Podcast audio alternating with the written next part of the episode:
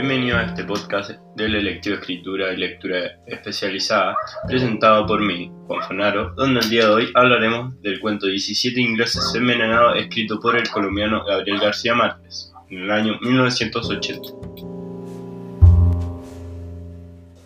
Entrando más a detalle en la vida del escritor y también periodista Gabriel, tenemos que partir obviamente por el inicio de su vida. Él nació un 6 de marzo del año 1927, el anterior nombrado Colombia. Él desde un principio le atraía el mundo de la escritura. Él escribía poemas humorísticos desde pequeño. Al ser esto cosa de adultos, sus compañeros lo apodaban el viejo. Él empezaba a escribir profesionalmente en el diario El Resplandor en 1950, pero no fue hasta 1960 donde saltó a la fama con su novela Cien años de soledad. Podemos destacar que también Ganó en 1982 el Premio Nobel de Literatura, pero como siempre, tristemente, todo principio tiene final. García Márquez muere el 17 de abril de 2014, producto de un linfoma en la Ciudad de México. Volviendo al relato, hay que señalar que es perteneciente a la recopilación de 12 cuentos peregrinos. Esta recopilación, obviamente, de 12 cuentos, escrito durante 18 años por Gabriel García Márquez. Este cuento relata el viaje de la señora Prudencia Lineros en Nápoles. Relata sorprendentes hechos que le sucedieron durante su estadía y cómo esto hicieron que se disgustara con Italia. El tema central de esta historia es uno de los eventos que le suceden a señora Prudencia. Y este es cuando 17 ingleses que se hospedan en el mismo hotel de la señora mueren a causa de un envenenamiento por la comida servida en el lugar. Pero entrándonos más a fondo en la historia, hay más detalles que complementan a la misma. El primer infortunio pasa cuando la señora ve un cadáver. Esta se asusta bastante por lo que empieza a rezar por su familia. Ella rezó hasta tarde y un guardia la vio y le dijo que ya era muy tarde para estar ahí, por lo que ella va a un hotel.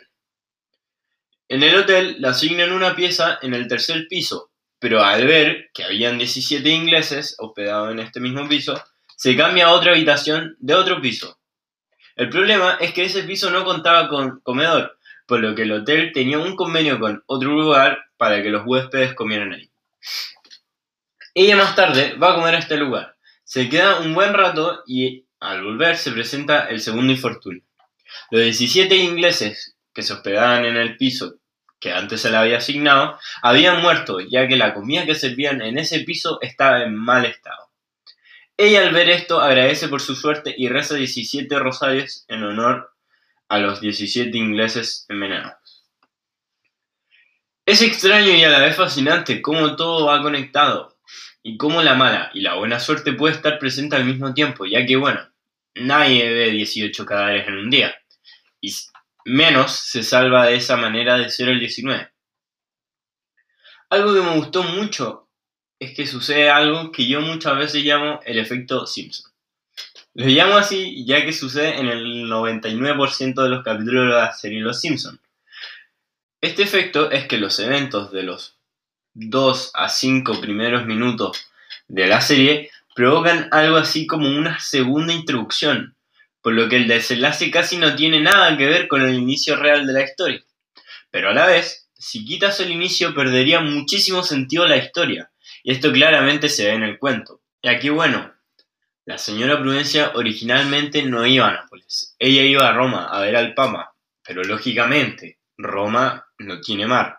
Entonces hizo escala en Nápoles, que es un puerto bastante famoso en, en Italia con Génova, para después ir directo a Roma. Y bueno, se le presentaron todos estos infortunios que pudimos ver en la historia. Y tal como los Simpsons, si uno quitara esta parte, igual la historia carecería un poco de sentido, ya que bueno, la señora Prudencia era de Buenos Aires y que aparezca en Nápoles espontáneamente una argentina igual estaría bastante raro.